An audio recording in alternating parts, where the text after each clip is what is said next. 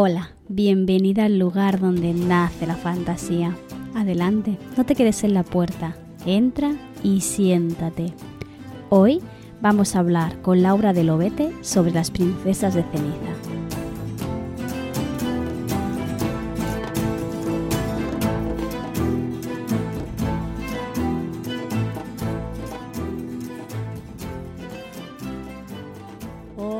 Bienvenidas a todas. Tenemos a un montón de gente del chat. Mireia que ha llegado antes de que empezara el directo.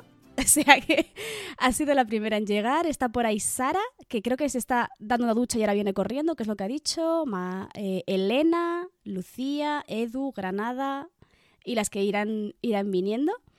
Hoy no estoy sola, sino que tengo a una invitada muy especial, que es Laura de Lobete. Hola, ¿qué tal, Laura? Hola Tatiana, encantada. Muchísimas gracias por la invitación. La he traído aquí porque mm, cuando salió su, su novela, que es Las princesas de la ceniza, me enamoró la portada. Yo soy muy superficial con los libros. O sea, es, la portada bonita, me lo quiero leer, pero no me lo leí.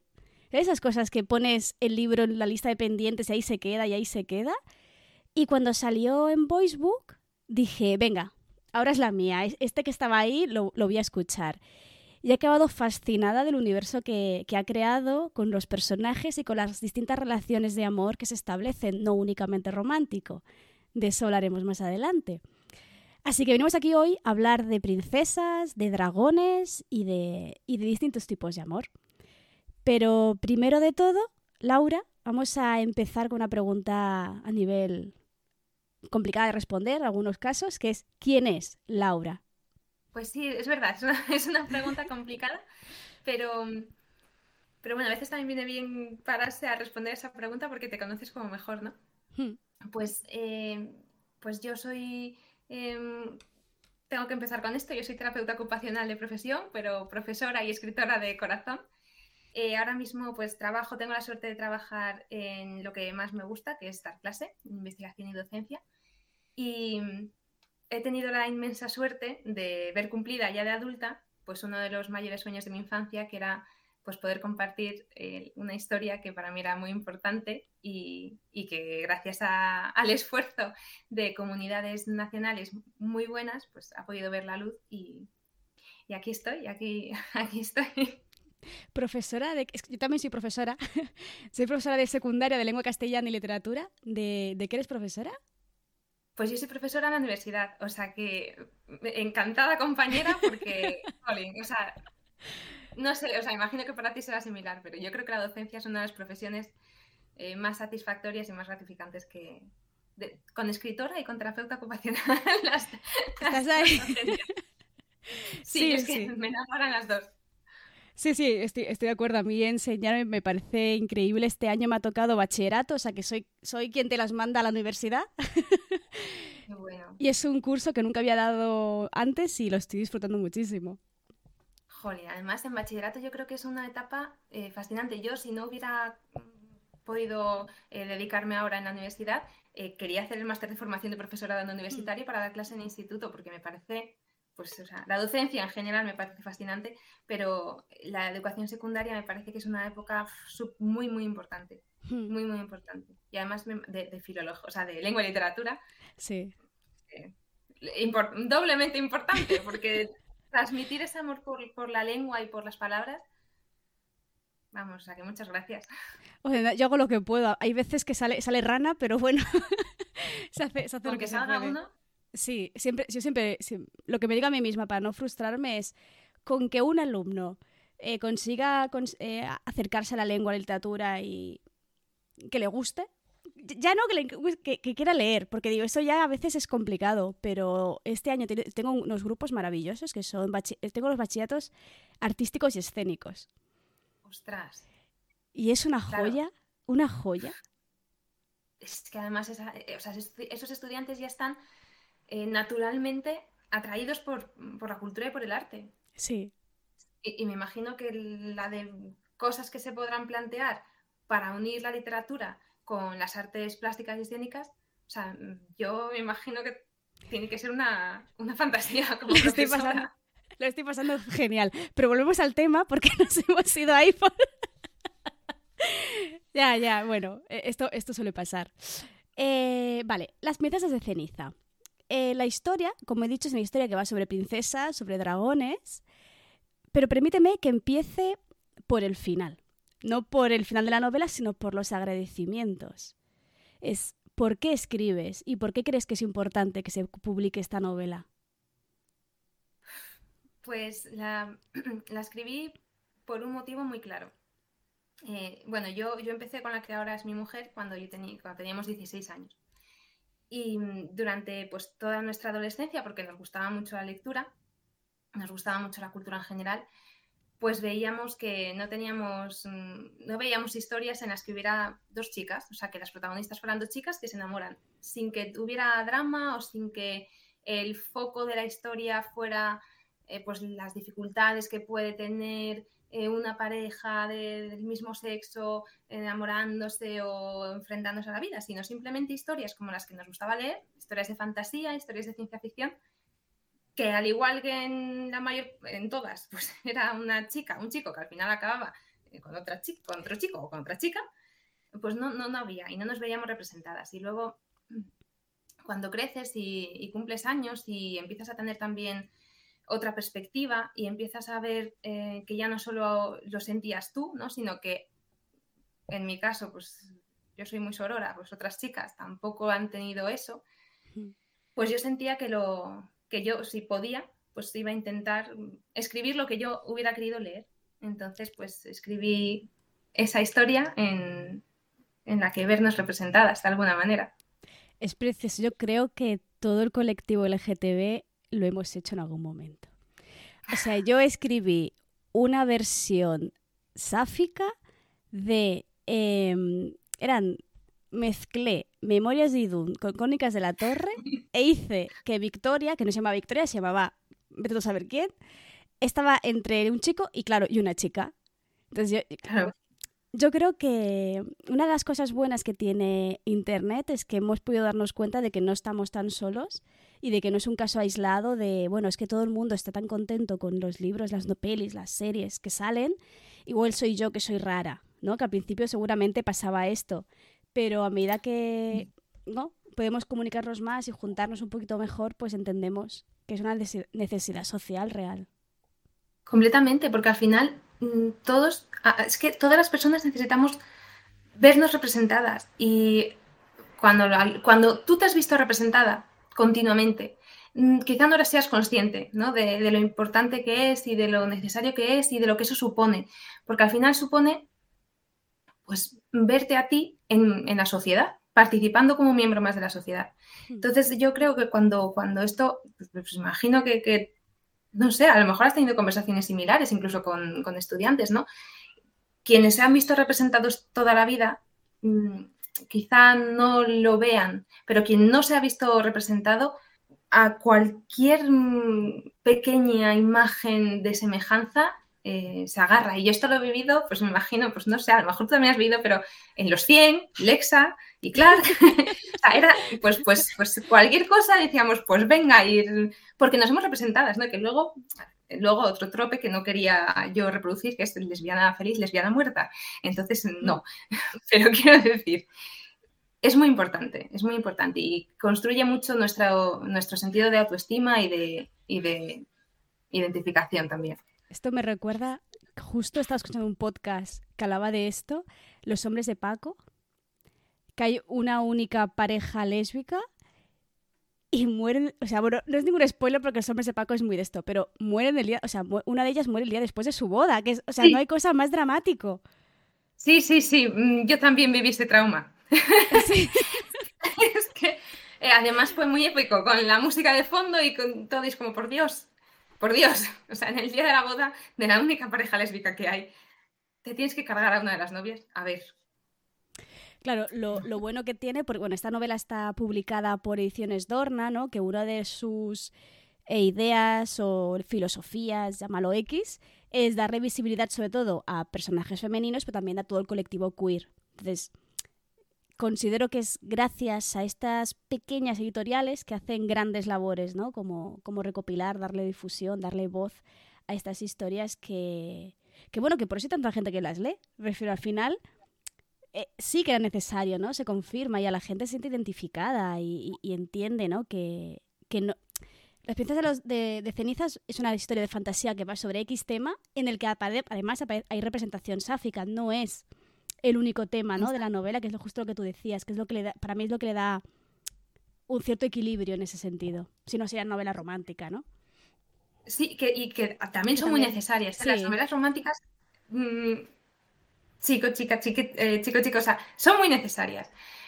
Pero también son necesarias las otras, ¿no? Las, novelas que van o las historias que van de un tema y en el que pues aparecen este tipo de pues, relaciones, jolín, que es que vemos que son parte de nuestro día a día y de gente que también se tiene que ver representado. Y Dorna, pues fue realmente, eh, yo cuando escribí Las Princesas de Ceniza, yo la escribí mm, para, para, Rebe, que es mi mujer, y, para mí. Y nosotras las leímos, eh, las leyeron, yo creo que las leyeron mis padres y mi hermana, y nada más, nadie más. Y yo la guardé en un cajón. Y, y pues fue a finales de, del 2020. Eh, claro, yo ya había bueno, pues estaba metida en otra, mi vida había cambiado mucho, estaba muy metida en el tema académico, eh, me había, había dejado un poco de lado toda la parte literaria y de repente pues me cruzo con Ediciones Dorna. Y claro, yo, yo había estado desconectada de eso y de repente veo eh, que el mundo ahora tiene editoriales que hablan de esto, que es lo que yo hubiera querido ver cuando tenía 16 años. Y además fue como cosa muy eh, todo como... Estaba la convocatoria de manuscritos abierta, quedaban como dos días para cerrarla y eché un vistazo al catálogo y digo, yo es que, es que aquí es donde me gustaría ver mi novela, ¿no? Aquí es donde sí, que la veo eh, con un hogar, creo que aquí puedo encontrar un sitio. Y nada, mm, cogí, rescaté aquel Word que llevaba, pues creo que cinco años escrito y, y lo envié y como dos o tres días después de Reyes, o sea que esto tuvo que ser, no tuvo que ser a finales, tuvo que ser antes, claro, porque llevan unos meses, aunque respondieron muy rápido, la verdad. Pero a final, como después, dos días después de Reyes, eh, recibo un, Bueno, me levanto por la noche, veo que tengo un email, pues a las dos de la mañana y veo que, era, eh, era Elia. Eh, diciendo que habían leído el manuscrito, que querían, que les había gustado, que les gustaría pues, que, tuviera acogida en, en Dorna. Y yo no me lo creía. Yo decía, esto lo estoy leyendo mal, esto todavía estoy, estoy durmiendo. Pero no, no, era verdad. Y sí, es, es, estas editoriales son muy, muy importantes. Lo que tú dices, hay un hueco y, y se tiene que cubrir. O sea, se tiene que cubrir. Hmm, exactamente. Entonces, para, para explicar esta, esta historia, una cosa que me ha gustado mucho es que le has dado una vuelta al clásico príncipe rescata a princesa de un dragón y colocas a la princesa. Bueno, explícalo tú. Lo estabas diciendo muy bien. Mm, a mí me gusta mucho el mito de San Jorge, ¿no? Mata al caballero que mata al dragón que cada año tiene que, pues al que se le sacrifica a una princesa. Y mm, yo realmente cuando escribí esta historia yo quería escribir pues una historia sobre cómo nos enfrentamos a nuestros miedos. Entonces me pareció que podía ser un buen, una buena excusa eh, ese mito del caballero que rescata a la princesa del dragón para, bueno, para utilizarla de escenario para ese mensaje sobre el que yo quería escribir.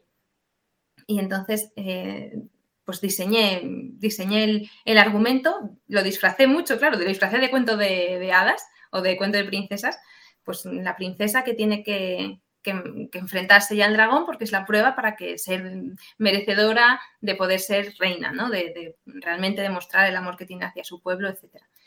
Y, claro, yo quería escribir sobre el miedo realmente, sobre lo que nos da miedo y cómo nos enfrentamos a ese miedo. Entonces la princesa pues no podía enfrentarse al dragón porque tenía miedo. Entonces tenía que coger y escapar. Y a partir de aquí, pues yo puedo seguir contando o podemos, como quieras. No sé hasta qué punto. A mí me cuesta ver hasta cierto punto que puede ser spoiler y que puede no serlo. Bueno, podemos dejarlo hasta el momento en el que en donde, o sea, lo que hace Palo Rosa, que es como se llama, también llamada Rosa, em, claro, huye, huye, dice yo, o sea, mi hermana que era, no, es súper fuerte, se daba muy bien la espada, murió. Eh, yo, yo qué voy a hacer frente a este dragón gigante que no sé empuñar bien una, o sea, sí que sé mínimo de, de lucha, pero no puedo, así que huye. y se mete en el primer barco que encuentra, que, ella piensa que es un, es un barco de comerciantes, pero acaba rodeada de piratas. Efectivamente, ella sale de Guatemala y se mete en Guatepeor. Ella dice, bueno, pues huyo de, una muerte segura porque me va a calcinar, es lo que te dices. O sea, mi hermana era la buena con la espada y el escudo y yo no. Y ella murió, así que a mí pues es lo que me espera, así que yo me largo y, y pues tengo que huir. ¿Y como huyo? Vivo en una isla, pues tengo que ir por mar. Entonces acaba así, en un barco eh, contrabandista, pero rodeada de, piratas. Y, es ahí donde pues empieza ¿no? también el viaje de qué hace, eh, pues, pues, cómo decide enfrentarse a ese miedo ¿no? a la larga y los motivos. quise, quise, utilizar muchos elementos para representar lo que tú decías antes, ¿no? muchos tipos de amor, el amor filial, el amor romántico, entonces me parecía muy importante todo ese, eh, em, destacar el por qué huía respecto a sus hermanas que ya no estaban y lo que eso podía significar para las hermanas que sí que quedaban y todo lo que le hace a la larga, pues eh, su madre que sigue presente, aunque también está muerta, pero la tiene muy, muy presente. Y, como todo eso, pues al final eh, la lleva a donde la lleva, ¿no? De hecho, no sé si está hecho a propósito, pero alteras un poco el rol de padre-madre, ¿no? Porque, el, claro, el padre es vivo, o sea, en este, vuelvo a empezar. en, este, en este universo, todas las princesas tienen que demostrar su amor hacia el pueblo enfrentándose a una gran hazaña y las princesas de cenizas son las que se enfrentan al dragón, que aquí está el juego con el título, ¿no? Porque a veces, para la mayoría de las veces acaban siendo cenizas. Efectivamente. Y claro, los padres, los reyes tienen que tener varias hijas para asegurarse que al menos una consiga la prueba. Y mm, nos encontramos, claro, la madre de Palo Rosa consiguió, obviamente, matar a su dragón para poder ser reina. Y las veces que se nos muestra la madre en los sueños, estas, ¿no? este momento onírico de, de Rosa, es una mujer que aunque sí que tiene momentos muy tiernos, sí que se la ve como muy dura, ¿no? Este rol, entre muchas comillas, masculino. Mientras que en cambio el padre se le ve más preocupado de a nivel entre comillas otra vez maternal, ¿no? Como que así, un poquito has cambiado en ese sentido los roles. Sí, porque también, claro, en el momento en que eh, cambias la carga, ¿no? Y entonces son las, mujeres las que em, pues tienen que asumir la regencia y tienen que asumir ese rol de protectoras eh, del pueblo y que tienen que ser ellas las que demuestren su valía. Yo creo que eso también te pone, y además sí tienen que ser las que, claro, o sea, mm, porque al final las que dan a luz, ¿no? y perpetúan el linaje, por así decirlo, son ellas. Y ellas saben a lo que se van a enfrentar sus hijas, porque saben que, la, responsabilidad que cae sobre ellas y lo que eso implica. Entonces yo creo que en el momento en que, o, bueno, pues no sé, me, puedo imaginar, que puede que esté equivocada, pero yo en ese momento eh, me imagino que tú tienes que hacerte una coraza muy fuerte, hmm. porque tienes que endurecerte y endurecerlas a ellas, ¿no? Tienes que endurecer a tus hijas porque tú sabes por lo que van a pasar. Y es un poco la manera que, mm, yo le, di a la madre de Pablo Rosa de intentar eh, protegerla. Pero es que al final es también enroca con otros temas y es eh, cómo nosotros intentando proteger a las personas a las que queremos, pues a veces no lo conseguimos o hacemos un poco el efecto contrario. Claro, y el padre, por otro lado, estaba libre de esa carga. El padre estaba libre, él, sí que puede, eh, no, no, tiene que hacer ese papel de tengo que hacerte fuerte y duro porque no es su rol. Su rol es pues el de la crianza. Entonces no tiene por qué. Es más cómodo también, yo creo, ¿no? Desde un punto de vista de no tengo que hacerte fuerte porque para eso ya está tu madre. Y yo creo que eso también pasa mucho. Eh, yo creo que las madres tienen eh, mil, mil personas dentro de ellas. Yo creo que una madre tiene, tiene que conjugar tantísimas cosas para, para intentar dar lo mejor a sus hijos que es muy difícil mm, proteger sin hacer daño, pero a la vez dar la libertad, no lo sé. No soy madre, así que eso sí que no lo puedo saber. Tiene que ser complicado. Sí, sí, sí, yo creo que sí. Además de que, ay, perdón, la madre, aunque obviamente las quiere fortalecer y querría que la primera consiguiera el dragón, en realidad sabe porque está teniendo muchas hijas para eso, que en verdad está mandando la muerte. Entonces, como madre, tiene que ser algo dificilísimo de gestionar. Sí, yo reconozco que ahí planteo una situación muy cruel, pero que eso también, quiero decir, no pasa, evidentemente en nuestro mundo real no tenemos dragones, pero sí que tenemos sociedades en las que una madre tiene hijos y sabe, mm, pues en contextos de guerra, en contextos de hambruna, en contextos de extrema pobreza, y sabe al mundo al que está trayendo a lo que más mm, quiere, que son sus hijos. Y eso tiene que ser muy complicado. Y en el libro también yo quise, quise jugar un poco con, pues un poco con la mente de Palo Rosa, ¿no? De esto es lo que ella sueña y es como ella también ha visto a su madre. O sea, en realidad no sabemos cómo era la madre de Palo Rosa, porque solo la conocemos a través de los sueños, a través de sus sueños. Entonces, a veces yo intenté ¿no? demostrar que eh, un poco también en función de lo que ella temía, o en función de lo que ella necesitaba, pues eh, en algunas veces a lo mejor la recordaba en su faceta más cariñosa y en otras veces la recordaba en su faceta pues más dura. Hmm. Pero en realidad no sabemos cuál, era la imagen completa. Claro, porque además es muy jovencita y el recuerdo que tienes es, el, es un recuerdo que puede ser muy, muy parcial, a fin, de, cuentas. Exacto. Palo Rosa en esta, en esta huida a mí me parece muy interesante porque está huyendo de, ese miedo, ¿no? Ese, ese, dragón que luego acaba siendo protagonista de sus mayores pesadillas, ¿no?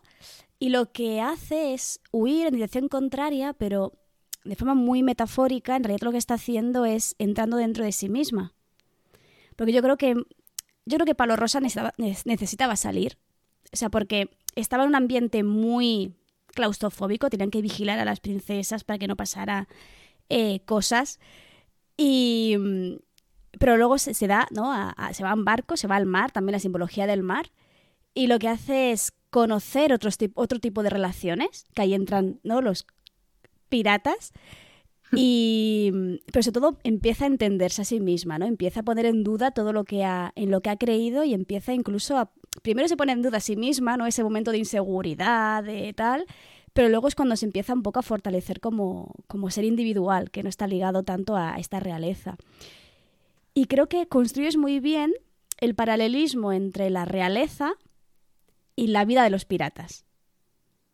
No, creo que es un contrapunto fascinante que hace que Palo Rosa se dé cuenta de que la vida que vive es todo esto de las princesas que tienen que ser prácticamente sacrificadas, igual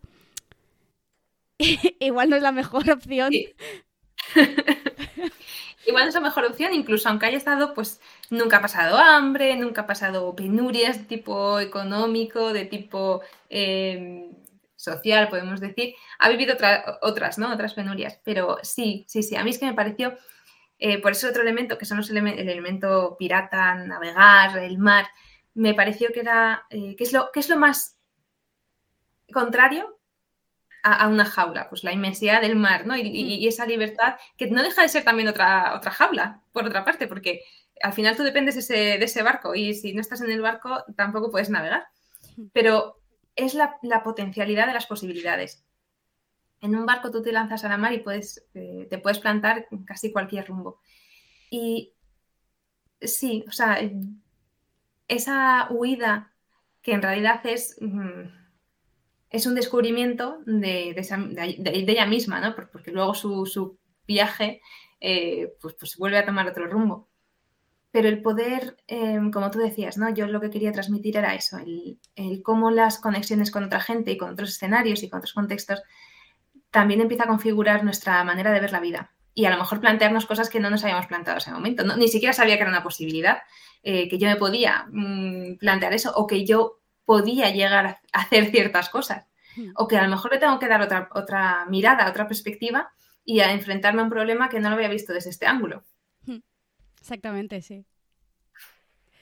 Em, hablemos de los piratas.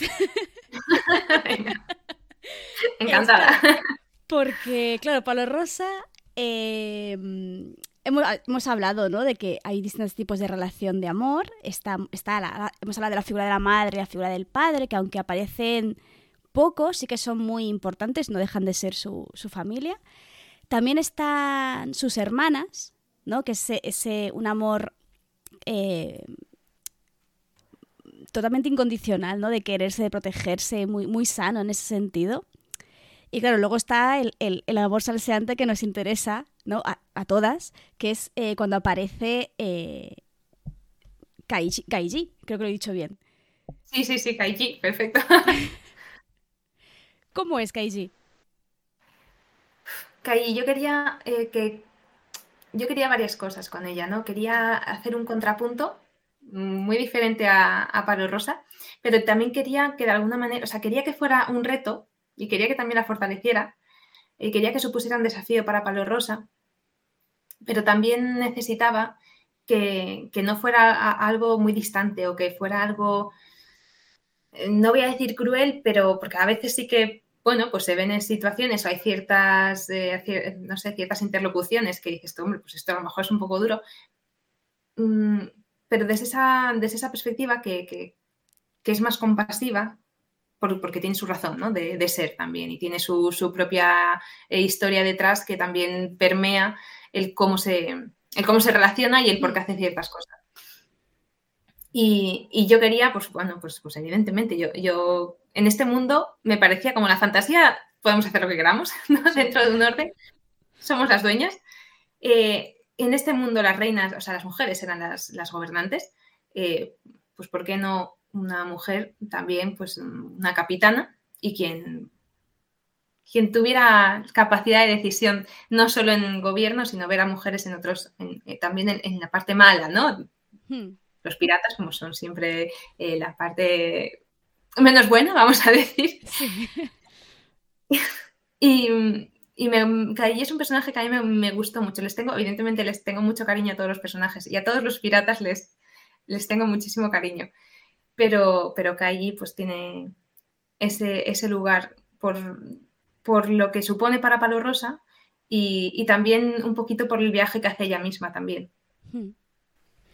Sí, porque al, cuando empiezas a leer la novela, la primera impresión que te... Bueno, yo no la leí, claro, yo la escuché. Entonces, la primera impresión que te llevas es ese, es lo que has dicho, ¿eh? Un poco cuento de, cuento de hadas, un cuento...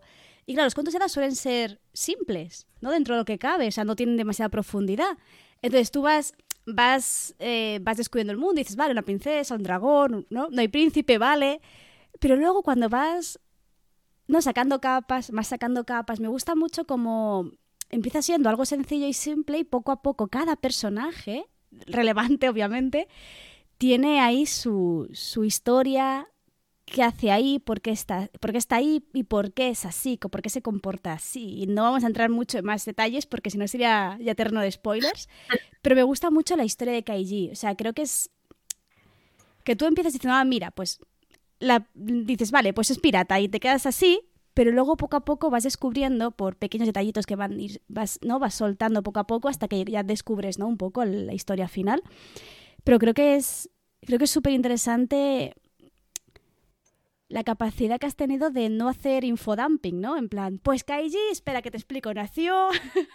no, no, no. O sea, la presento en escena y por sus acciones puedes entender por, qué ha vivido y qué experiencias ha tenido y, cómo y cómo ha cambiado como persona, porque no son planos, ninguno, ninguno. Es que incluso los que te caen mal.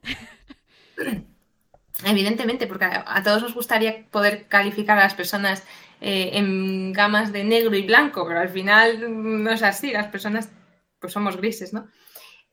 Eh, has, dicho algo de los cuentos de hadas que, me ha gustado mucho y es que es verdad que los cuentos de hadas parecen muy simples porque al final tienen que contar un mensaje, o la, función, la función de un cuento de hadas, y tú lo sabrás mejor que yo, no deja de ser transmitir un, mensaje, una advertencia, eh, una moraleja, ¿no?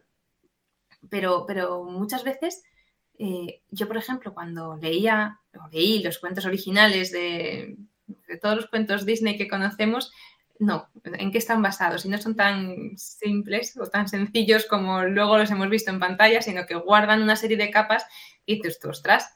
Mm. Entonces, yo al final eh, utilicé la estructura de cuento de hadas porque me parecía un buen vehículo para, apoyar el mensaje, ¿no? Y el, ir sacando capas, como tú decías, y decir, a veces las cosas, o sea, pero poco a poco, y me ha, gustado mucho lo que has dicho de, de evitar hacer infodumping, porque al final tampoco sabes si lo has conseguido hasta que no tienes la retroalimentación de otra persona que ha leído o ha escuchado el libro. Si no, tú dices, yo lo he intentado hacer de esta manera. Ahora, no sé si lo he conseguido, ¿no? Y por eso el tener esa retroalimentación de, gente que lo ha leído, o que lo ha escuchado, eh, al final es la única manera que tienes tú de confirmar mm, si has podido transmitir el mensaje de una o de otra manera. Y eso que hay miles de, hay tantas lecturas, yo creo, como personas que, llegan a la novela. Eso es así. Pero sí, yo hice la escritura del libro, yo soy muy mapa. Yo, también. yo soy súper... Mm, necesito tenerlo todo atadito. Entonces, yo hice una escaleta, y bueno, primero la idea general, luego la escaleta por capítulos, y entonces eso me, permitió eh, ir saltando hacia atrás y decir, yo necesito dar esta información para que en este momento se entiendan ciertas cosas. Entonces, eso me permitía ir hacia atrás y decir, ¿dónde puedo? ¿En qué, en qué momento ¿no? me, permite a mí soltar esta pieza de información para que luego mm, el lector entienda mejor esta otra? A mí me gusta, me, cuando he leído que en esta novela es como al final eh, pues los, los, giros o los enigmas tienen sentido y, a veces hasta tú los has podido ir adivinando, eso es lo que a mí más me gusta escuchar, porque digo, vale, lo he hecho bien. yo he ido dejando las pistas para que las personas lo, a todos nos gusta resolver pequeños misterios, es que somos curiosos por naturaleza y nos gusta mucho. Entonces, a mí me gusta mucho, una de, mis mayores placeres para literatura o en series es ir pensando, y esto va a ser así porque, porque he visto esto, me parece esto, esta es mi hipótesis. Entonces, el poder hacer eso en la novela ah, para mí era muy importante y al final que el lector saliera con la sensación de lo que he leído tenía sentido porque ya me lo estaban contando desde el principio. Que ahora lo veo de otra manera y lo veo y entonces puedo volver atrás y decir, ah, vale, esto lo entiendo mejor, ¿no? Pero ya lo había, tiene sentido, esto, esto que me está contando no me pilla de sorpresa. Se nota, o sea, se nota porque no hay ningún interrogante que quede sin cerrar y, ese detalle, te, ese detalle, detalle, no sé hablar ahora, ese detalle que te ha llamado la atención en hace dos, tres capítulos, pero que no les da demasiada importancia, ahora cobran importancia enorme, ¿no? Porque dices, hostia, vale, no había caído en que esto se hace referencia a esta otra cosa, entonces ya, ya lo tienes atado. Se, nota que eres mapa, o sea, los brujos también pueden hacer cosas así, pero requiere mucho más trabajo de, de corrección y que conoces bien, las, o sea, conoces bien cómo funciona la historia, porque si no, no quedaría tan redondo. No sé si te pasará, a mí me, lo que decías tú de que buscar los enigmas en las historias, a mí me pasa que ahora estoy escaletando una historia y claro, estoy con mi pareja, sí, porque el primer, el punto de giro, el segundo punto de giro, y estamos viendo una peli y me dice, este es el punto medio. Pero ¿cómo? qué satisfactorio, ¿no? O sea, el, es fantástico el, poder identificarlo y el, poder adelantarte y el poder decir, ah, pues tenía razón y lo he sabido ver. O sea, yo creo que como consumidora es súper gratificante. Entonces, como, como creadora, para mí también lo es. Hmm. Sí, sí, sí, es, es, es algo que que o viene estudiando o leyendo o porque has leído muchas historias y te empapas muchísimo de estas estructuras, llega un momento en que lo puedes hacer bien y cuando tienes al lector ahí enganchado, que lo entiendo, Lo que, yo, lo que ya te he dicho al principio fuera de micros, que es algo que he caído ahora al leerlo, ha sido como, hostia, acabo de darme cuenta. Claro, son cosas que dices, hostia, esto está bien hecho. Porque si, si no, o lo haces sin querer, que no, o, o no queda tan redondo. Claro, yo creo que lo de hacer a veces es sin querer, ¿no? Pues por, porque también pues tú eh, tienes muy clara la historia en tu cabeza, entonces aunque no lo hayas hecho de manera intencionada, pues algo sí que ha caído, pero cuando, o sea, esto no, pasa mucho, o sea, quiero decir, en el sentido de, puede que te salga de manera eh, casual una o dos veces, pero si quieres ir mm, construyéndolo desde el principio, tienes que planificarlo. Tienes que planificarlo, si no, no, hay tantos golpes de casualidad o de, o de ingenio, ¿no? Yo como mapa opino que sí, ahora las brújulas del chat dirán, no, porque no sé qué, pero... Pero bueno, por supuesto, cada uno trabaja con lo que le funciona, eso. Y es que soy mi mapa en todos los aspectos de mi vida. Yo, también. Yo eh, siempre digo que yo, yo soy filóloga, pero he nacido con espíritu de secretaria, porque voy ahí con mi, con mi Excel, con todo bien organizadito, que si no, no, no, no sé, no sé hacer las cosas si no es así, yo cada día me apunto lo que tengo que hacer en el día, o sea, que a lo mejor ya es eh, algo ya pues rayando lo, lo patológico, pero, pero a mí me funciona, a mí me funciona hacerlo. Y me funciona, te digo, en todos los ámbitos de mi vida. Y no podría eh, dar clase o investigar si no, hiciera esas, si no hiciera uso de esas estrategias. Claro. Vale, nos queda un punto que me gustaría comentar antes de que las chicas han hablado mucho por el chat, luego las leo rápido. Eh, y es que he dicho que yo lo estoy escuchando, lo he escuchado, porque la novela se publicó en, no me acuerdo si era 2020 o 2021. 2021. 2021. Y me acuerdo del día porque coincidió con la defensa de tesis doctoral de, de Rebe. Anda. La preventa de mi mujer, sí. O sea, 2021. Junio de 2021. un día con una carga emocional grande, ¿eh? Sí, sí, sí. Y hace nada, muy poquito, ha salido la versión audiolibro en, a través de Voicebook. Sí. ¿Qué tal la experiencia de pasar a lo, de lo escrito a lo... Una, una maravilla. Yo te, decía antes también que todavía mm, no soy, no, no termino de asumir ¿no? las alegrías y las, la cantidad de experiencias que todo esto me está permitiendo poder disfrutar yo no contaba ya, mm, pues fue hace dos años, pues yo no contaba con 29 años, 30 años, eh, ver una, mi novela, ¿no? Ya había, ya había dejado, digamos, yo ya había abandonado, yo ya había crecido, yo ya había hecho mis otros planes, no contaba con eso. El que se pudiera publicar fue un sueño, pero el que esto siga vivo, porque se publicó en 2021, pero Voicebook se puso en contacto con Dorna, y ahora podemos hablar de eso, eh, hace muy pocos meses sea, en este año. Entonces es como, Dios mío, o sea, sigue, sigue, esto sigue vivo y sigue creciendo y me sigue dando alegrías. Yo me siento súper agradecida, pero muy agradecida por haber tenido la oportunidad de, de formar parte de esto. Mm, la experiencia con Voicebook ha sido genial, o sea, por mi parte ha sido un, placer.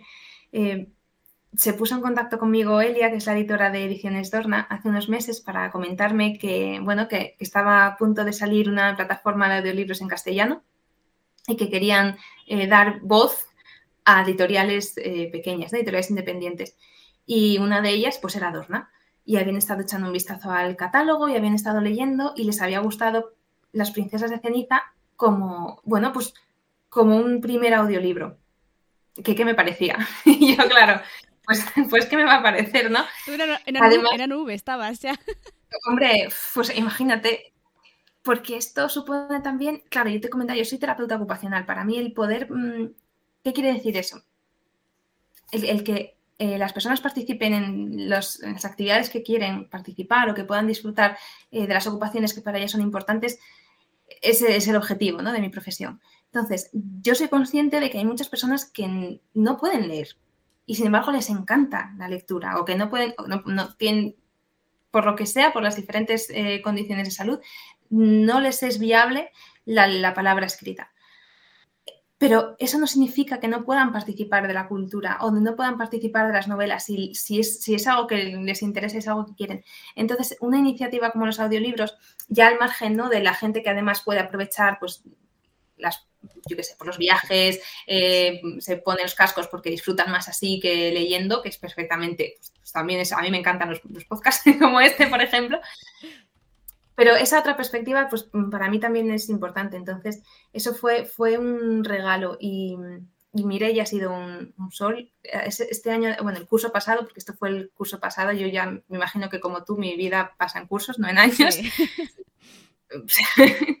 fue un curso muy intenso a nivel profesional, muy, eh, muy duro también. Entonces, eh, esto fue como una pequeña, un pequeño oasis. he tenido varios oasis el curso pasado, ha sido, ha sido muy duro en unos aspectos, pero estoy muy agradecida a nivel personal. En otros aspectos han pasado cosas en mi vida muy bonitas este curso, entonces, bueno, yo creo que... Y este ha sido uno de esos eh, oasis, ¿no? Y, y, yo no sé, yo le estaré eternamente agradecida a, a Mireia y a Elia, que después de dos años esto siga vivo y a Mireia que haya querido confiar en las printas de cinta porque yo creo que ya no es consciente de, hasta qué punto pues esto también supuso para mí muchas veces una lucecita de, bueno, pues eh, este curso está siendo muy raro, muy duro, muy bonito en otros aspectos, pero esto es algo que estoy disfrutando y que me está dando em, pues una, una parte muy, muy bonita. Hmm. Te manda un corazoncito, ya por el chat. claro, porque además de... Claro, yo me aficioné a los audiolibros, creo que fue el verano pasado. Ah, ya me acuerdo. Porque me dieron una destinación a una hora en coche de mi casa. Entonces era una hora para ir y otra hora para volver. Y eh, yo de la, radio llegó un momento que la detesté. Era, era en plan, las mismas canciones todo el rato, los mismos chistes de los locutores. Y dije, necesito algo. Y dije, podcast. Bueno, en dos días me ventilé mi catálogo de podcast de una semana. Y dije, necesito otra cosa más grande. y empecé con algo más. Y ahí empecé y desde entonces, ahora me los tengo que racionar porque se me pongo, estoy todo el día con el audiolibro. Claro, si es un libro que engancha, estoy ahí lavando los platos, así, cocinando. Viene, viene alguien a hablarme y yo, déjame que estoy con el audiolibro. Entonces llega un momento que ya, digo... Ya trasciende eh, ese, ese, periodo de transporte, ¿no? Ya, ya no se queda ahí. Ya no, ya estoy pasando por la calle, bueno, me pongo el audiolibro, ya, ya no escucho los pajaritos cantar. Entonces digo, bueno, a veces me tengo que racionar en plan, porque si no te entras en un bucle del que no sales. Pero, claro, hasta ahora yo... Eh, lo que está en audiolibro muy mayoritariamente es novela internacional, que ha, sido traducida al castellano y que editoriales o todo grandotas, pues eh, hacen la inversión ¿no? de, de pasarlo a un audiolibro. Pero claro, no aún no he leído, aparte de, las de Voicebook, a ninguna autora nacional. Y cuando nació el proyecto de Voicebook, a mí yo me hizo muchísima ilusión porque pensé, hostia, ahora los nacionales también tienen la opción de que gente que nos vaya mucho lo de escuchar, poder tener esa voz literal, ¿no? O, lo que tú decías, personas que por el motivo que sea no puedan, no puedan, no les vaya bien la palabra escrita, puedan tener la opción de, del audiolibro, de lectura en voz alta. Y, es maravilloso porque además Voicebook tiene como una línea editorial muy, muy clara, ¿no? Que es darle voz a, colectivos vulnerables, ¿no? Tenemos ahí, para que gente que no conozca la plataforma, tiene en iBox y en Spotify, si no me, corriges, Mirella, están relatos, hay relatos gratuitos, yo me los he escuchado todos, y luego están las novelas o novelets, que sí que son de pago, pero creo que son como 5 euros al mes, una cosa así, que es la mitad de lo que vale Audible. Sí, sí. Y, hombre, las, ni las narradoras son, son muy buenas. Son muy buenas. Sí, sí, sí. O sea, yo cuando he escuchado Las Princesas de Ceniza, no sé, es como no, no, mm, no te lo imagino. O sea, no, es, yo no, no, insisto, no soy madre, pero de alguna manera imagino que es como poner cara a tu bebé, ¿no? Es poner voz a tu novela. Y es una maravilla escuchar algo que no imaginabas que podrías escuchar.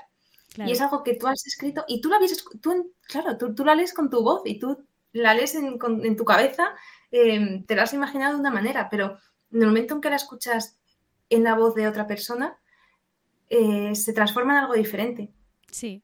Y es maravilloso. O sea, me, parece como, como, como, creadora en este caso, ¿no? Como parte de, de, las personas que, que, pudieron contribuir a eso, me parece una experiencia que realmente es alucinante.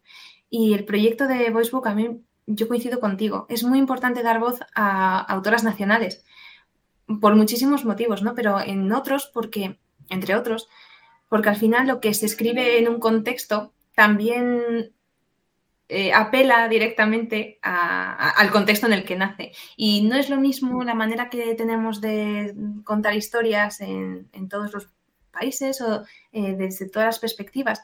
Entonces, el poder contar con autoras nacionales y el que esas eh, novelas se puedan acercar a un público nacional, siendo ellas también, o sea, en mi propio contexto, me parece que es algo muy basado en la comunidad. Sí. Muy bonito. Sí, y además de que son historias que tienen una perspectiva, una forma de entender el mundo distinto. El tuyo es un mundo de fantasía, ¿no? Por ejemplo, pero hay otras novelas que están basadas en, en propiamente nuestra cultura o directamente que todo sucede en Madrid, por ejemplo, ¿no? Entonces también es un poco darnos ese valor porque muchas veces es cierto que los grandes nombres suelen ser extranjeros y le damos muchísimo valor, no sé por qué. Es como que los infravaloramos muchísimo, mientras que los señores americanos se quieren mucho a sí mismos. Desde luego. Y a veces pues es decir, hostia, es que aquí también escribimos cosas buenas, ¿no? O, a veces incluso a la altura de, de, grandes autores que tenemos por todos lados, ¿no? Y no les damos la importancia que tienen. Entonces es un poco también hacer esta, esta llamada a leed y escuchad nacionales que, que no están nada mal. Y yo creo, Jolín, que además lo que tú dices, tienes mucha razón. En general, yo creo que en España nos tendemos ¿no? a valorarnos, por lo general, y, luego sales fuera y te das cuenta de que, mm, bueno, pues a lo mejor no, no, no deberíamos y tendríamos que darnos otro valor eh, a nuestras mismas. Y entonces, el, el, lo que has, has, dicho algo con lo que estoy muy de acuerdo, el no solo vernos representados en, este tipo de relaciones LGBT o, de incluso de eh, diferentes condiciones de salud, sino también a nivel cultural. Hmm. El poder escuchar una novela que transcurre en Madrid, como tú has dicho, también te hace, te reconcilia un poco con, tu casa, ¿no? Con, contigo mismo, con las cosas que conoces y que son familiares para ti. Hmm. Y a todo el mundo nos gusta sentirnos arropados y a todos, todos nos gusta pertenecer a algo. Entonces, es que me parece me, parece que si no existiera Voicebook habría que inventarlo. Sí. No, además de que, yo que sé, ahora me voy al terreno películas, pero fin del mundo, o, yo que sé, o zombies, o, los alienígenas, esto es muy típico. Los aliens contactan con la Tierra. ¿Con quién contactan? ¿Con América? Siempre con Estados Unidos. Porque, claro, son los presidentes del mundo, claro. Es, hostia, ¿y por qué no contactan con Madrid?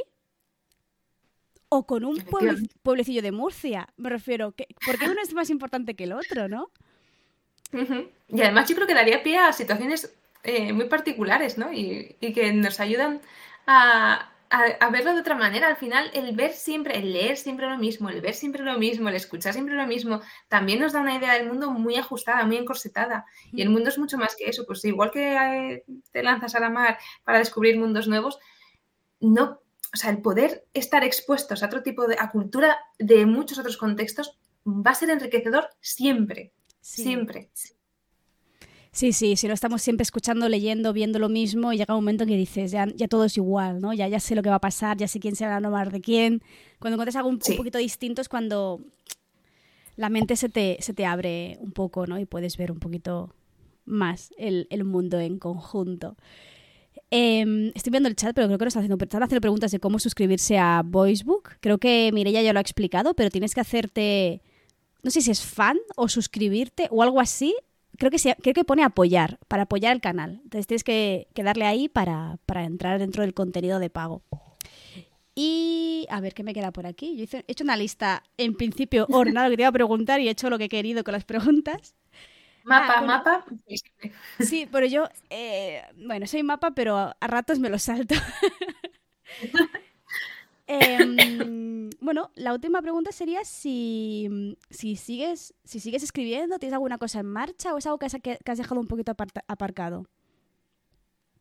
Pues, em, a ver, siendo muy sincera, cuando me decidí a intentarlo en el mundo académico, tuve que dejar de lado la, eh, la escritura literaria para priorizar otro tipo de escritura. Pero una de las cosas, yo siempre digo que por lo que comentaba antes, ¿no? el, poder abrir otra vez esta puerta al encontrar Dorna y todo lo que ha venido después, ha supuesto para mí también, hasta en, cierta manera, abrirme, reabrir puertas que creía que iban a estar eh, cerradas. No sé si para siempre, pero desde luego que no se iban a volver a abrir en un periodo relativamente cercano. Y mm, una de las cosas que más he disfrutado ha sido volver, y lo voy a intentar decir bien, volver a soñar pensando que voy a escribir. En el sentido de, ya es algo, es una, una puerta que eh, yo había cerrado, por lo menos por ahora, pero ahora eh, tímidamente la abro solo para contemplarla, ¿no? Desde la distancia. Ya eh, me estoy planteando, se me al final de la escritura es contar ideas o es contar una historia, es una historia que tú quieres contar, un mensaje que quieres transmitir. Entonces, esto sí que me ha permitido volver a, a soñar con, esa posibilidad. Así que eh, cuando, cuando tenga tiempo, porque pues, pues, al final la vida también son muchas cosas, pero sí que es algo que quiero retomar. tengo ideas y tengo historias, vuelvo a tener historias que quiero contar. Y eso para mí, ya solo el poder pensar en eso, para mí ya es un regalo. Justo Sara en el chat estaba te pregunta, ¿tienes alguna idea en el cajón que quieras sacar en algún momento? Aquí ya Sara intenta ahí a ver sacar exclusivas. sí, sí, pues tengo, tengo, tengo una desde hace, bueno, tengo varias, pero hay una que yo creo que también un poco porque decía antes, ¿no? Y esta historia la escribí cuando tenía miedos en la cabeza y quería poner a otra persona a enfrentarse a sus propios medios, a sus propios miedos. Y, ahora, pues, mm, hay otras cosas en, mi vida desde hace ya eh, un tiempo y cosas nuevas, más recientes, y son historias que, pues, que yo creo que también nos ayudan a, ver cómo nosotras mismas podemos gestionar o, cómo, o cómo mm, qué alternativas se nos plantean si las narramos a través de, de estas historias.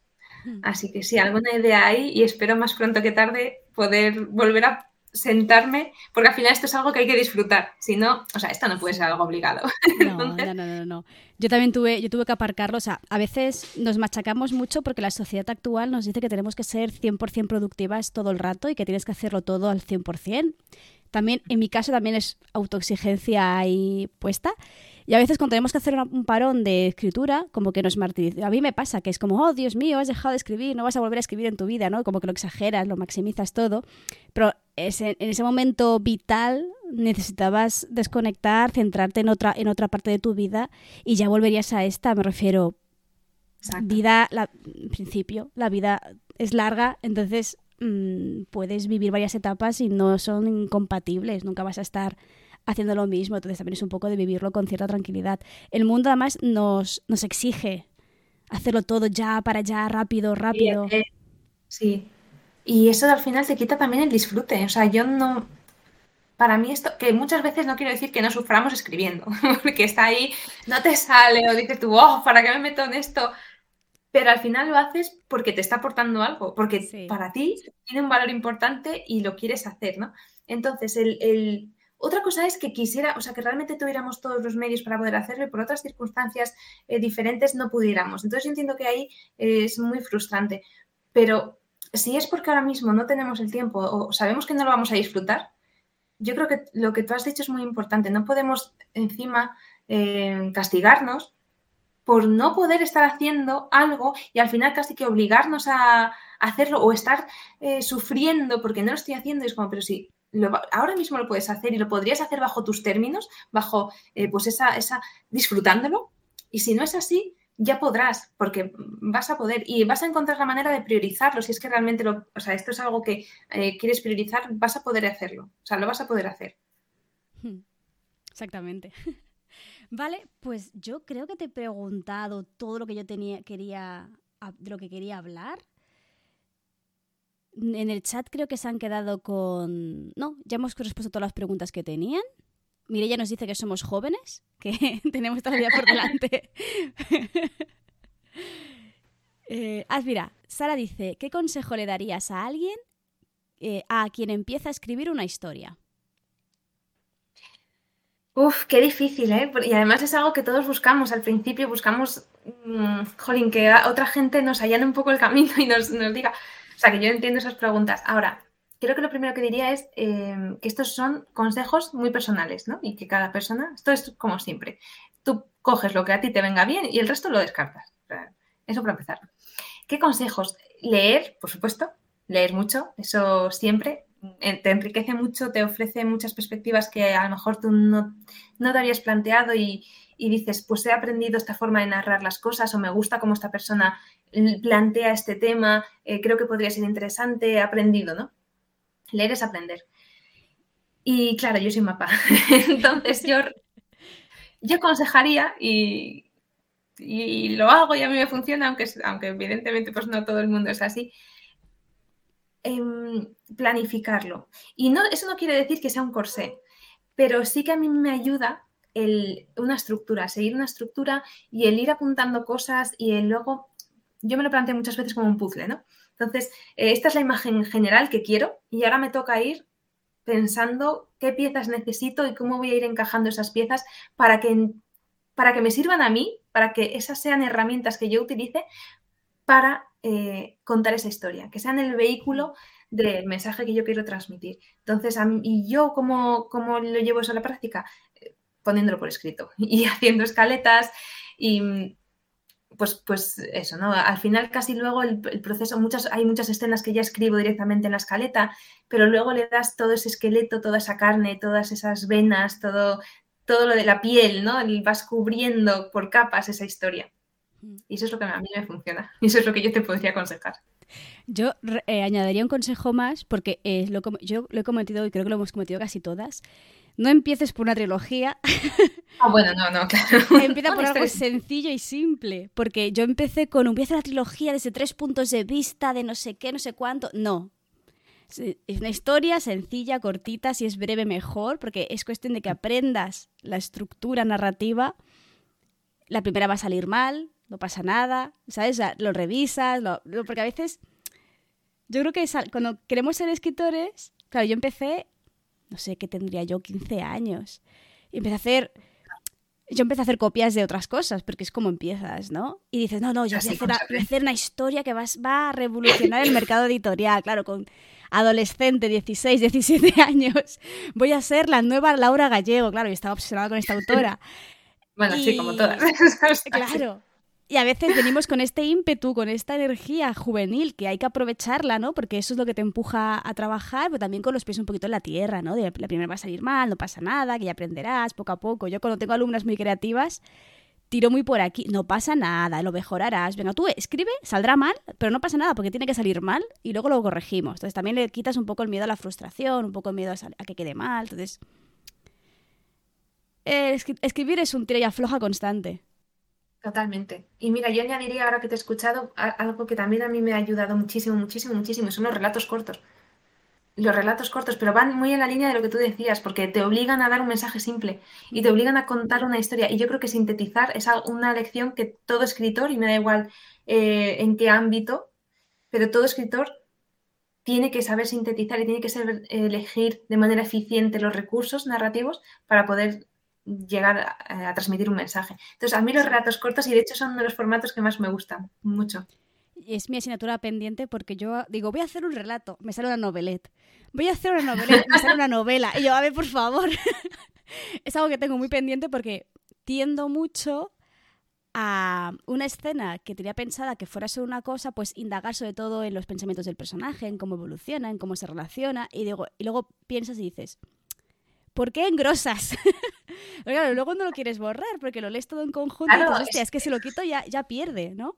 Igual he, calculado mal y no era una historia para un relato, era una historia para una novelette, ¿no? Es un poco... Pero bueno, es eso, yo también lo estoy aprendiendo.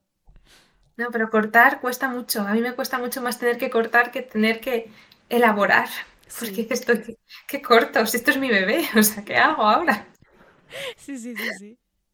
Ah, dice Mireya que quieres escribir la, obra de tu vida. Claro, la primera obra quieres que sea la, la, la novela. De hecho, yo cuando empecé a escribir, lo que escribí se titulaba La novela. O sea, así se llamaba. Qué bueno. Mi novela. Claro. Ahora, me, parece, no sé, no lo había pensado nunca así, nunca lo había escuchado, me, encanta. la novela. Ahora, lo pienso y dices, tía, o sea, era tu novela, punto, no ibas a escribir otra más. Totalmente, qué bueno. Sí, sí, sí, bueno. Eh, adolescencias. Pero es que es así, tú mismo lo has dicho, o sea, también tenemos que aprovechar eh, esa época que es tiene muchas cosas en una de ellas y muy buena la energía y la fuerza y la emoción y todo es nuevo y todo es emocionante y todo es apasionante y, se, bueno, pues sí, eso también conlleva que, a veces lo pasas mal porque cuando vas con el corazón en la piel, pues también te pues, sufres más, ¿no? Pero también sientes otras muchas cosas de manera muy intensa. Yo creo que sí, que la adolescencia tiene muchas cosas buenas, alguna no tanto, pero que para la literatura se aplica así. O sea, todo lo ves, es lo más importante en ese momento. Sí, sí, sí, esto, esto lo veo siempre en clase y una de las cosas que siempre pienso y es que los adolescentes son fascinantes. O sea, siempre lo pienso y es que es maravilloso. O sea, ahora mismo este alumno, le, ahora estamos haciendo, porque ah, estoy dando también la materia de publicidad, porque me la han encasquetado. Qué bueno, qué, interesante. Qué, chulo, ¿no? Y tengo los algunos, bueno, otros que no tanto, ¿no? Pero tengo algunos que están volcados totalmente en la materia porque están súper están más interesados en la materia que yo, que soy la profe.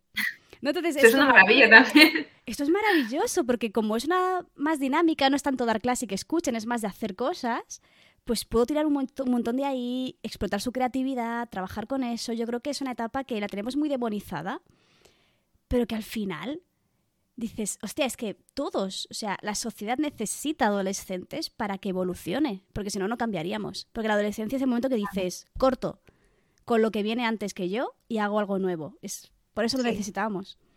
Sí, sí, sí, sí. Es la, es la época de las grandes creaciones individuales. Sí, sí, sí. Yo creo que todas hemos empezado a escribir por ahí, aunque sea... Sí. Sí. Completamente, vamos. Vale, pues nos hemos ido otra vez por las ramas, pero creo que, no está mal. por mí, así sin spoiler, sería lo que quería explicar, eh, lo que quería traer y lo que quería hablar de las princesas de ceniza. Yo se lo recomiendo a todas aquellas que les llama la atención las historias con representación sáfica, que le guste. A ver, el tema de los dragones tampoco es algo que sea principal, sino que es más una, una representación física del miedo del personaje, ¿no? Sí, completamente. Y aquellas personas que busquen eso, ese giro de los roles de los cuentos, que también pues a lo mejor le gusta San, San, Jordi, yo voy a salir en catalán, y quiera una vuelta de tuerca de ese giro, que quiera ver a personajes femeninos en el poder, yo creo que, que a, la gente que suele escuchar mi podcast le puede gustar mucho y por eso te traigo aquí para que vengas a hablarnos de ellas. Y si al finalmente encuentras tu espacio, encuentras tu, tu tiempo para escribir otra cosa y consigues publicarlo otra vez, estás más que invitada para, para traernos a ver qué, qué, has leído, porque hay que has leído, que has escrito, porque a mí esta novela ya me ha gustado mucho y me imagino que la siguiente va a ser igual de interesante. Creo además haber visto que hay como un relatillo que es como una precuela, lo he visto por tu Instagram, que he estado cotillándote antes. Ay, perdón, pero es que estoy con tos. No, tranquila. Pero. Em, bueno, lo primero, muchísimas gracias otra vez por invitarme. Porque esto para mí también es, es un regalo el poder hablar de todos estos temas, ya no solo por la novela en sí, sino por todo lo que supone, ¿no? Todo lo que puede suponer eh, en otros ámbitos. Pero eh, yo encantada, por supuesto, yo espero, espero no sé cuándo, pero sí que sé que es algo que quiero hacer y que voy a hacer, es sentarme a escribir y va a ver la luz mm, de alguna manera. Eh, y lo de los relatos, sí, escribí dos relatos que realmente han sido mi vuelta. Antes te he comentado que a mí me encantan los relatos cortos, es uno de mis formatos preferidos. Y cuando se, pues cuando Dorna dijo vamos allá y vamos a publicar la novela, yo dije, es eh, la excusa que yo necesitaba para, para hacer un pequeño paréntesis y volver a escribir algo que a mí sí que me apetece y sí que me, lo quiero y es algo muy importante para mí.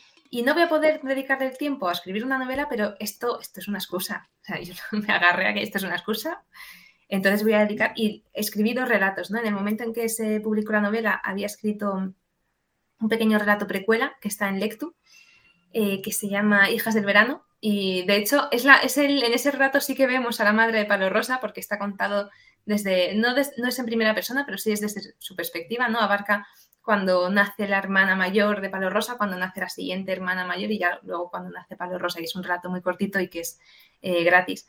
Y luego eh, a los tres o cuatro meses escribí un relato secuela de la novela, porque también, mm, bueno, pues eh, también cuando terminas, la, yo cuando terminé la novela yo sabía, tenía muy claro cómo la quería terminar y, no cedí a la tentación de terminarla de otra manera, lo tenía muy claro. Pero bueno, también es como, bueno, como no sé si esto voy a, voy a continuar esta historia porque quiero tener quiero tener que contar una historia, ¿no? Para, poder escribir. Pero sí que quería contar un poquito, un poquito de cómo, eh, bueno, de, una pequeña escena en la vida, esos, ese tiempo después, en el que termina la novela. Y ese se llama En el barco de humo y sal y está en Bubok y también es de descarga gratuita. También es un relato muy cortito. Le echaré un vistazo porque no sabía que existía. y me interesa. Sí, pues ese está, eso está contado además desde el punto de vista de Kaiji. Ah, qué bien. Y de una persona que me encanta, que es la segunda persona. Me encanta, me encanta la segunda persona. Es arriesgado, pero bueno, hacer algo chiquitito en segunda persona puede quedar muy bien. Claro, es que porque el formato lo permite. Una novela en segunda persona yo no, yo no me veo, no, no la sé cómo la podría manejar, pero un relato corto y más de ese, porque más que un rato, son escenas, ¿no? Son un rato corto, pero que está compuesto de, diferentes escenas, entonces son hiper cortitos. Y, en ese sí, en ese me gusta y además no deja de ser una excusa para experimentar y para, para bueno, así que sí, yo lo me gusta, esos dos relatos les tengo mucho cariño y me gustan mucho. Mm, en la secuela no, porque es spoiler, pero en la precuela puede ser una buena opción para que la gente que no acaba, o sea, está ahí no sé qué hacer, pues que se lean, ¿no? Que se lean la precuela, que vean cómo, cómo escribes y luego se lanzarán a, leerte. Sí, sí, claro. Además, eh, eh, no, tiene, no tiene spoilers. O sea, también a lo mejor mm, cuando leas la novela y vuelvas a leer el primer relato, entonces ves también diferentes lecturas, ¿no? Pero en un primer momento no tiene spoiler. Vale, pues para la gente que está que estará escuchándolo en diferido, eh, colgaré todas las entradas, ahí las entradas, todos los eh, enlaces a estos relatitos, que luego si no te importa, si no los encuentro, te los pediré que me los pases. Eh, para que puedan echarle un vistazo. La secuela, mm, por favor, hay spoilers, no, no vayáis, ¿no? Si no hayáis leído... Ya, hay spoilers, hay spoilers gordos, sí, sí. Claro, o sea, es, yo entiendo por dónde va, entonces eh, no vayáis allá. Y, y al resto eh, tenéis la novela en ediciones Dorna, que creo que tanto en, físico como en digital, y si tenéis la opción de Voicebook, que lo tenéis tanto en, en iBox como en Spotify. O sea que tenéis un montón de opciones escogiendo la el formato que prefiráis, ¿no? En ese sentido. Y si te parece, vamos dejándolo por aquí, porque nos estaríamos más rato hablando, porque eres de las mías, eres de las que empieza a hablar. Sí, yo me enrollo como una persiana, yo solo lo sé. Lo siento. No, no, no. Al contrario, o sea, parece que ha quedado un contenido bastante variado, interesante y espero que hayas estado cómoda. Mucho, muchísimo. Muchas gracias. Además, ha sido como una conversación muy, muy interesante y la he disfrutado muchísimo. De verdad que muchas gracias. Me alegro. Pues el chat están diciendo que ha estado fenomenal, muchas gracias por el rato, ha estado genial, están en silencio escuchando todas.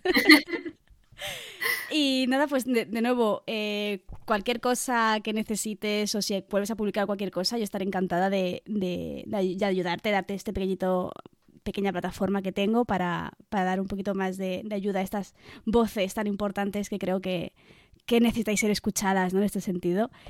Y, y, yo ya está. Si quieres decir algo más a la, a la audiencia, eh, mil millones de personas que te están escuchando.